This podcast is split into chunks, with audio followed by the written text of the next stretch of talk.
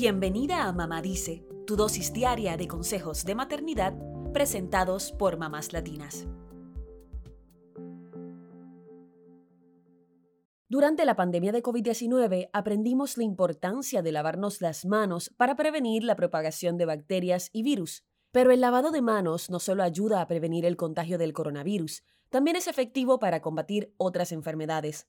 En el inicio de la Semana Nacional de Concienciación sobre el lavado de manos, queremos compartir cinco datos importantes al respecto, según promueven los Centros para el Control y la Prevención de Enfermedades. Número 1. El lavado de manos es un método eficaz en la prevención de enfermedades. Los CDC indican que el lavado de manos puede prevenir una de cada tres enfermedades diarreicas, como la diarrea o la hepatitis, y una de cada cinco infecciones respiratorias, como el resfriado o la influenza. También prevendría el contagio de enfermedades de piel y mucosas, como el impétigo y la conjuntivitis.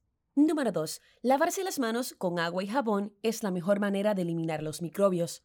No importa si el agua está caliente o fría, lo importante es lavarse las manos con agua y jabón por al menos 20 segundos. Un buen truco es tararear la canción de feliz cumpleaños de principio a fin, pues dura aproximadamente ese tiempo. Si no tienes agua y jabón disponibles, puedes desinfectar tus manos y las de tus hijos con un desinfectante que contenga al menos un 60% de alcohol. Este dato lo puedes conseguir leyendo la etiqueta del producto.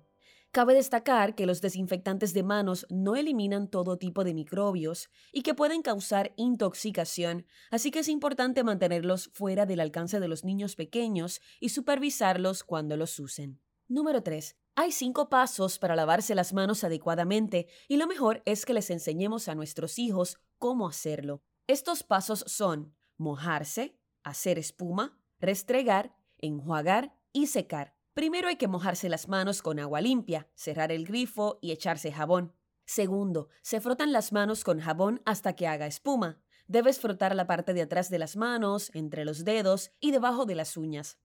Tercero, restriega tus manos por 20 segundos. Cuarto, enjuágate las manos con agua limpia. Y por último, sécate con una toalla limpia o al aire. Número 4. Hay varios momentos clave en los que debemos lavarnos las manos para reducir la probabilidad de contraer y propagar microbios. Estos son antes, durante y después de preparar alimentos, antes y después de comer algo, antes y después de cuidar a alguien enfermo, antes y después de tratar una cortadura o una herida, después de ir al baño, después de cambiar pañales, después de sacudirse la nariz, toser o estornudar después de tocar a un animal o el alimento de animales, después de limpiar excrementos de animales y después de tocar la basura. Número 5. No lavarse las manos perjudica a los niños en todo el mundo. Los CDC informan que alrededor de 1.8 millones de niños menores de 5 años mueren cada año de enfermedades diarreicas y neumonía, las dos principales causas de muerte de niños pequeños en todo el mundo. Por eso es importante educar a los niños desde que son pequeñitos en el lavado de manos con agua y jabón. Es probable que tengamos que recordarles constantemente a nuestros hijos que deben lavarse las manos para que se convierta en un hábito. También debemos dar el ejemplo y lavarnos las manos con frecuencia. Ya ves que las manos limpias protegen a nuestra familia y salvan vidas.